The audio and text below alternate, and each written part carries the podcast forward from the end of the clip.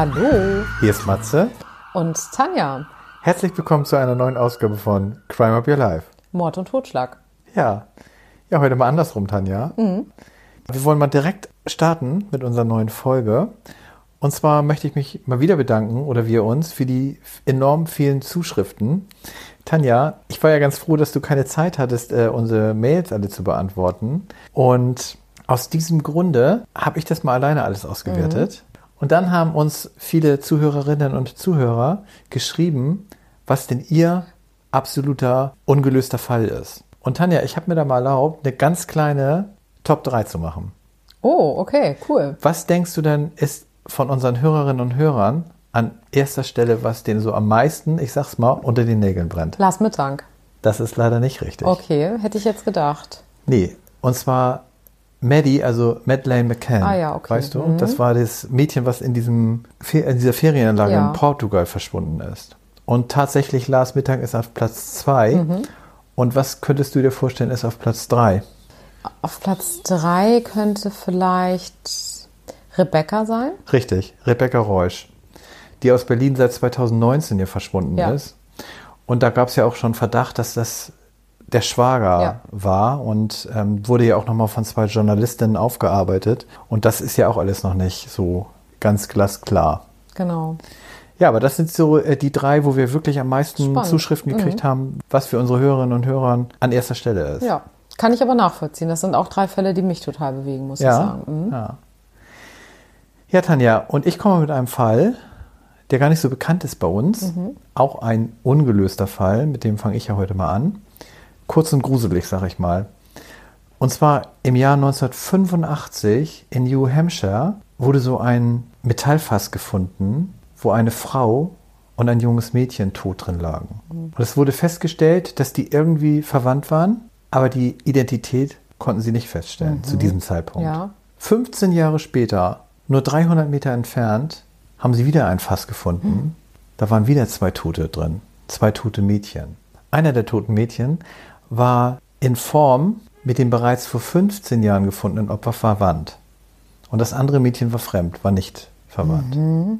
Und alle vier waren kaukasischer Abstammung. Also sie stammen aus dem Gebirgsland Georgiens, Ja. Aserbaidschan, Armenien oder Türkei. Und die Gerichtsmedizin hat dann festgestellt, dass die zwischen 1980 und 1984 alle gemeinsam gestorben sind. Ah, okay, und dass aber irgendjemand sie erst 15 Jahre später da wieder hingelegt hat. Ja, oder dieses Fass war da auch schon so lange, nur das wurde nicht gefunden Oh, zu dem okay. Zeitpunkt. Aber ich muss jetzt sagen, für mich ist der Fall noch ungelöst, aber er ist vielleicht doch schon gelöst Mhm. oder zum Teil. Jedenfalls 2017 haben sie eine Rekonstruktion der Mädchen gemacht. Also da haben sie die Gesichter wiederhergestellt.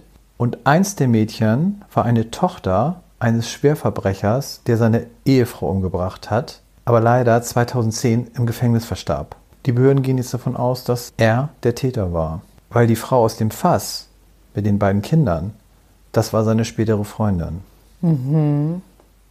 des eventuellen Mörders. Ja. Deswegen nehmen sie das an.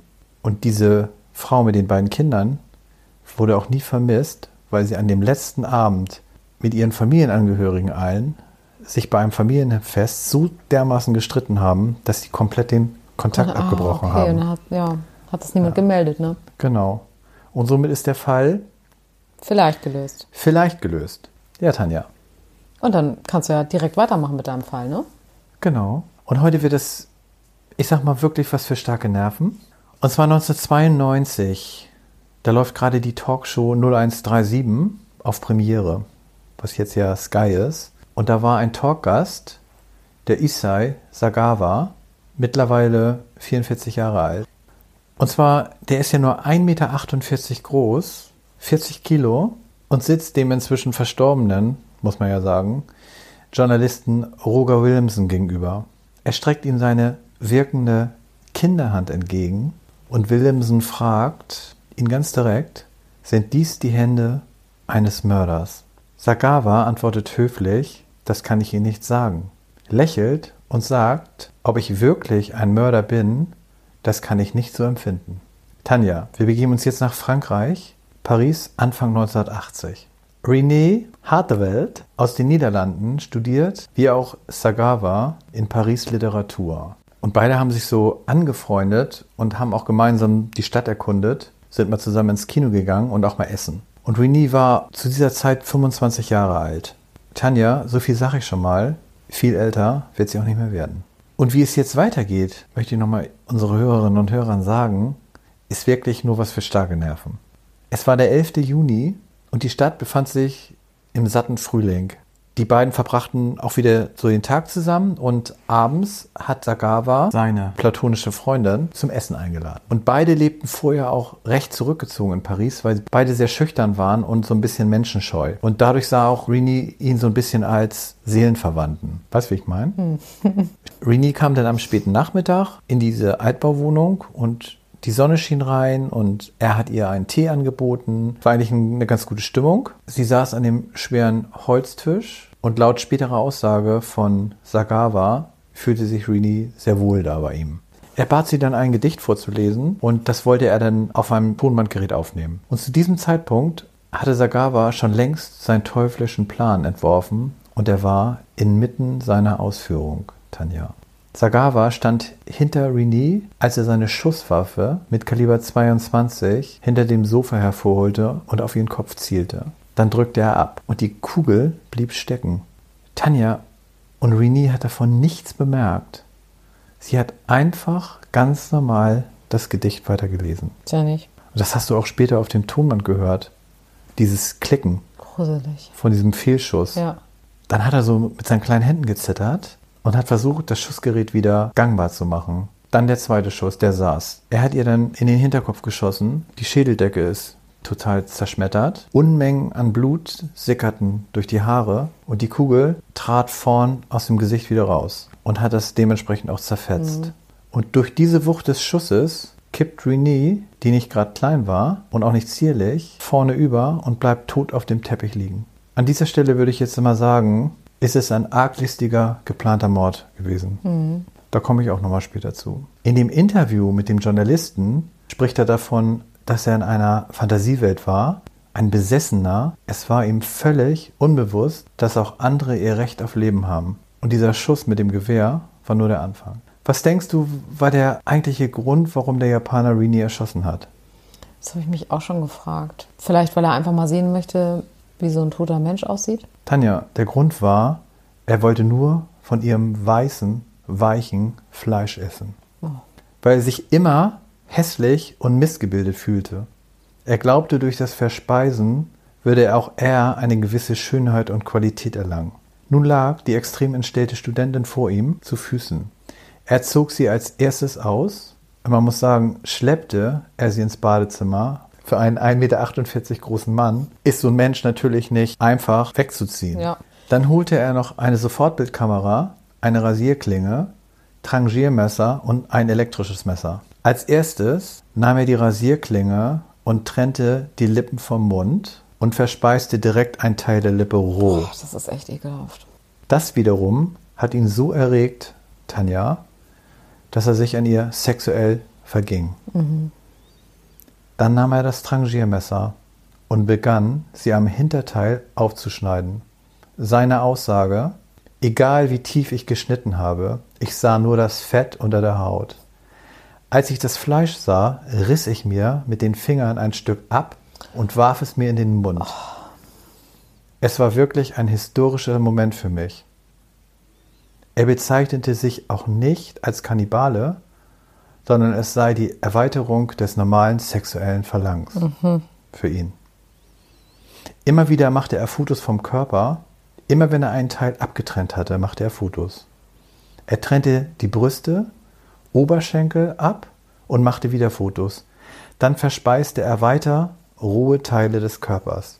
Das eigentliche Ziel der Handlung war für ihn das Essen.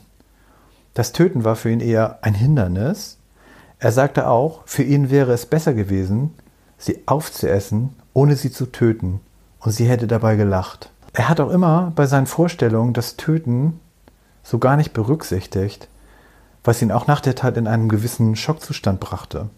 Das heißt, er hatte vorher schon genau diese Fantasie über einen langen Zeitraum genau. und hatte sich das Aber hat da dieses, an dieses Töten gar nicht gedacht. Und vor allem hat er auch Angst vor Blut. Und deshalb würde er solche Tat auch nie wiederholen, hat er gesagt. Die Überwindung wäre für ihn zu groß. Dann verbrachte er noch vier Tage mit dem Rest der Leiche, muss man ja sagen. Ja. Aus Angst, entdeckt zu werden, zerstückelt er sie weiter, sodass die Überreste in zwei Koffern passte. Ein Teil der Leichenreste drapierte er sich so auf den Teller und stellte es in den Kühlschrank. Und jetzt musste dir diesen kleinen Mann mit diesen zwei riesigen Koffern vorstellen. Der fiel natürlich extrem auf. Als er in einen Park fuhr und mit diesen Koffern da zum Wasser gehen wollte, wurde er von vielen Leuten gesehen. Und das war ihm dann zu heikel und ist wieder umgekehrt. Und am 13.06. dann ein erneuter Versuch und wieder wurden Passanten aufmerksam. Und diesmal hat er die Koffer einfach liegen gelassen und weggelaufen. Und zwei Tage später wurde er dann verhaftet. Aufgrund des Taxifahrers und der Zeugen im Park konnte er dann überführt Ja. werden. Ja.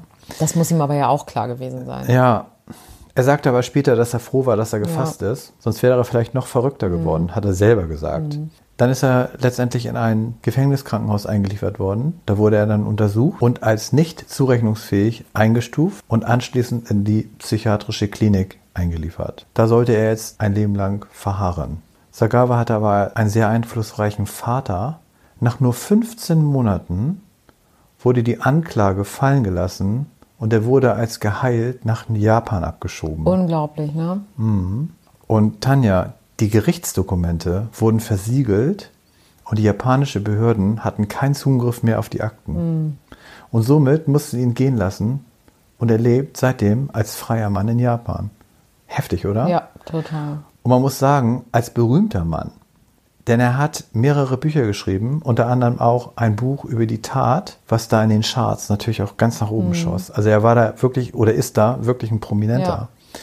Und dann haben sich die Medien noch um ihn gerissen. Er hat Home Stories gemacht, Interviews noch und nöcher gegeben und sogar in Erotikfilmen mitgespielt. Ist das nicht heftig? Und abschließend möchte ich nochmal erwähnen, kurz vor dem Treffen hat Renee ihren Eltern einen Brief geschrieben, in dem sie erläuterte, dass sie einen netten Japaner kennengelernt hat, den sie gerne im Sommer mit nach Rotterdam bringen Oh möchte. nein. Wie traurig. Ja, ne? Ja, Ist das nicht schlimm? total.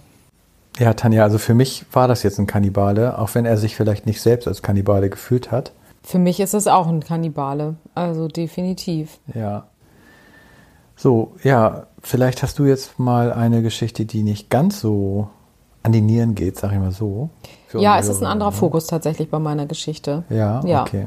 Es geht um jemanden, der sehr, sehr stark in der Öffentlichkeit gestanden hat und der dann teilweise eigentlich gar nicht mehr so wirklich als der Mörder wahrgenommen wurde, der er war. Wobei auch hier nicht alles einwandfrei geklärt ist. Es geht um Jack Unterweger. Oh, Den Namen hast du bestimmt schon gehört. Ja. Ne? Den kennt man. Aber mir ging das so, wenn ich jetzt überlegen müsste, was war denn seine Geschichte, dann wüsste ich es nicht. Obwohl mir der Name total präsent ist. mir auch. Er heißt eigentlich Johann Unterweger und wurde 1950 geboren und, und hatte überhaupt keine schöne Kindheit. Seine Mutter hielt er für eine Prostituierte.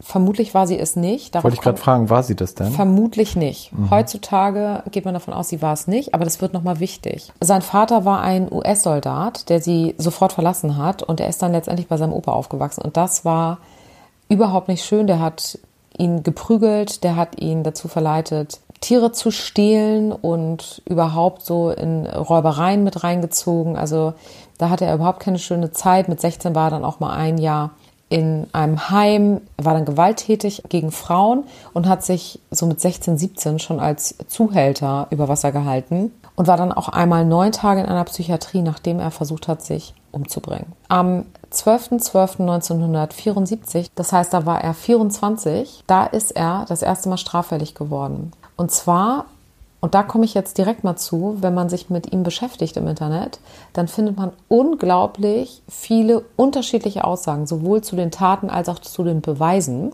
Von daher, ich habe mich jetzt für eine Version entschieden, muss ich sagen, aber es gibt ganz viele verschiedene Versionen. Und in diesem Fall zum Beispiel kann ich auch nicht sagen, wie er letztendlich überführt wurde. Weil ich das nirgendwo gefunden habe. Sehr mysteriös.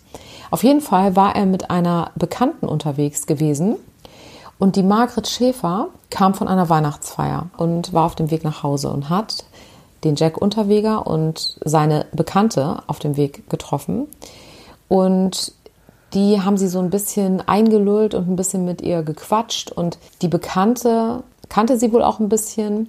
Auf jeden Fall ist sie dann mit den beiden in ihre Wohnung gegangen. Dort wurde sie sofort von Jack gefesselt. Sie haben ihr Geld geklaut und sind dann geflohen.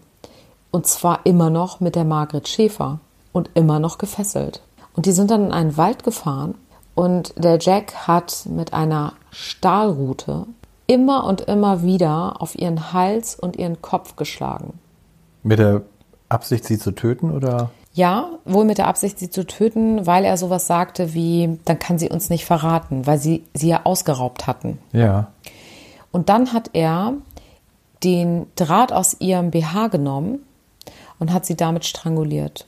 Und somit ist sie dann verstorben und zwei Jahre später. Also haben die Schläge nicht gereicht, ne? Muss ja, ja so sagen. Ja. genau, die haben nicht gereicht. Und zwei Jahre später ist er dann zu lebenslanger Haft verurteilt worden. Und für wie gesagt, diesen einen Mord. Ja, für diesen ja. einen Mord. Und ich weiß, wie gesagt, nicht, wie sie auf ihn gekommen sind letztendlich. Und in dieser Haft ging es dann eigentlich los mit dem großen medialen Interesse, denn er ist dann Autor geworden und hat ganz, ganz viele Bücher geschrieben, die häufig auch autobiografisch waren, also sehr, sehr viele Romane. Das fand ich auch besonders perfide, wenn man sich vorstellt, dass das ein Mörder ist. So wie mein Täter ja auch, ne? Der ja, genau. Aber das hat er ja nach der Haft geschrieben, oder? Wenn ja. ich das richtig verstanden hatte. Ja, der war ja gar nicht in Haft, meiner. Genau, der war ja in der Psychiatrie. Ja. Und was ich besonders perfide fand, er hat gute Nachtgeschichten für die Sendung Das Traummännlein im ORF geschrieben. Ist auch ein bisschen makaber, ja. ne? Ja. Und ich weiß nicht, ob du den Film Fegefeuer kennst. Nein, den kenne ich nicht. Das basiert zum Beispiel auch auf seinem Buch. Also der hat sich einen richtigen Namen gemacht. Die Bücher haben sich unglaublich gut verkauft. Und nach 16 Jahren ist er freigekommen und man geht auch davon aus, dass dieses große Interesse in dieser Kulturszene auch dazu geführt hat, denn es haben sich ganz, ganz viele Schriftsteller und Literaten in Österreich dafür ausgesprochen, dass er freigelassen wird, weil sie ihm gesagt haben, er ist das perfekte Beispiel dafür, dass Menschen in der Haft resozialisiert werden. Und selbst der Gefängnisdirektor hat gesagt, er glaubt, er wird nie wieder einen Häftling haben, der so sicher resozialisiert ist wie Jack Unterweger. Hm. Sechs Monate nach seiner Entlassung häuften sich an unterschiedlichen Standorten Prostituiertenmorde. Acht in Prag, Graz, Lustenau und Wien und drei in Los Angeles. Alle wurden exakt auf dieselbe Weise getötet. Und zwar wurde mit ihrer Unterwäsche ein Henkersknoten, also so ein ganz spezieller Knoten gebunden. Mhm. Und dann wurden sie stranguliert. Das heißt, es ist die Handschrift eines Täters. Es ist die Handschrift eines Täters. Und ich komme jetzt nochmal dazu, dass ich ja gesagt habe, dass Jack Unterweger Zeit seines Lebens davon ausgegangen ist, dass seine Mutter Prostituierte war. Genau. Wie gesagt, heutzutage geht man davon aus, dass das nicht stimmt. Aber das würde natürlich ein Stück weit passen, seine Mutter hat ihn nicht aufgezogen. Ihretwegen, wenn man so will, ist er bei seinem gewalttätigen Opa aufgewachsen. Und da kann man sich natürlich vorstellen, dass so eine gewisse Wut oder vielleicht sogar Hass gegen Prostituierte bei ihm entstanden ist und dass das ein Motiv sein könnte, warum er die getötet hat. Wir wissen es faktisch nicht, denn Jack Unterweger hat immer seine Unschuld beteuert. Er wurde also für diese Morde nicht belangt. Das habe ich nicht gesagt. Okay. Er wurde angeklagt und zwar war er in der ganzen Welt eigentlich unterwegs mit seiner minderjährigen Freundin. Da denke ich mir auch, das war in den 90ern. Heutzutage wäre alleine das ja schon auffällig. Viel, viel auffälliger und hätte ein viel, viel größeres Medienecho auch erlangt. Auf jeden Fall wurde er vom FBI in Miami 1992 festgenommen. Er also er war auch zu dem Zeitpunkt in Los Angeles, als die Morde da passiert. Ich komme da jetzt zu. Ja. Es war so, dass es unterschiedliche Aussagen gibt. Er hatte zu der Zeit, als er im Gefängnis war, das erste Mal ein Verhältnis mit einer Anwältin gehabt und die hat auch einige Interviews gegeben, die man nachlesen kann. Und sie beispielsweise sagt, dass es eigentlich gar keine Indizien für die Morde gab und insbesondere keine DNA-Spuren.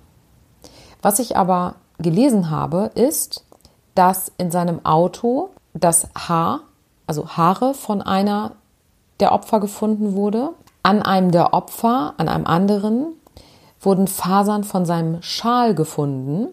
Und jedes Mal zu den Morden hat er sich exakt an dem Ort aufgehalten. Mhm.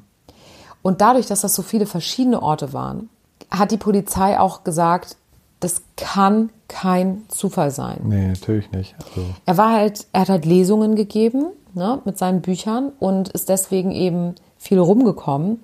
Und das war für die Polizei schon ein ganz, ganz wichtiges Indiz, dass sie gesagt haben, also so viele Zufälle gibt es nicht und sie gehen davon aus, dass er eben der Mörder ist. Und das muss man auch sagen, zeitgleich haben die Medien auch sehr stark umgeschlagen. Das heißt, er war ja eine Zeit lang wirklich gefeiert. Mhm. Seine Bücher waren Bestseller. Die Kulturszene, also nicht nur, sage ich mal, das sehr kommerzielle, sondern auch wirklich die Kulturszene hat ihn unterstützt und das Blatt hatte sich gewendet. Mhm. Und die Kulturszene und die Öffentlichkeit allgemein hatte sehr stark gegen ihn geschossen. Seine Anwälte sagen heute, dass dieses negative Medienecho letztendlich auch dazu geführt hat, dass dieses Urteil gefällt wurde, weil niemand konnte da wirklich noch objektiv etwas beurteilen, mhm. sondern alle waren einfach sehr, sehr geprägt von dieser Meinung. Von dieser öffentlichen Meinung, mhm. genau. Aber es gab ja auch genug Indizien eigentlich. Ne? Ja, wobei, wie gesagt, diese Anwältin zum Beispiel sagt, es wurden nie irgendwelche Fasern gefunden. Okay. Ich habe aber mhm. eben gelesen, es wurden diese Fasern gefunden. Mhm. Das wird natürlich schon nochmal einen Unterschied machen. Klar. Er wurde letztendlich zu lebenslanger Haft ohne Bewährung dieses Mal verurteilt in neun von den elf Fällen. Und ich habe eben gelesen, dass es bei zweien keine Spuren gab, mhm. dass er irgendwie in Kontakt mit den beiden Frauen getreten ist. Was aber ja eben bedeutet, bei neun schon. Also von daher würde ich jetzt erstmal davon ausgehen, dass es auch DNA-Indizien gibt, die dann zu dem Urteil geführt haben. Ja.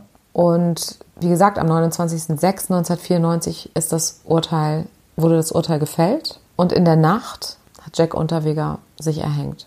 Ja. Und das Seil war geknotet mit demselben Henkersknoten, wie das bei den elf Prostituierten der Fall war. Ja. Ja, da hat er vielleicht auch nochmal ein Zeichen gesetzt, dass vielleicht, das doch war. Genau, war das nochmal eine Message. Ja. Auch da muss ich jetzt der Vollständigkeit halber sagen, die Anwältin, die ja eine Zeit lang seine Freundin war, hat gesagt, dass das mit dem Knoten so nicht stimmt. Ja, natürlich. So, ne? Aber ja. also im Grunde weiß man fast nichts, definitiv. Ja. Dieser Name ist wirklich in aller Munde und wirklich nachgewiesen wurde ihm ja. nur der erste Mord.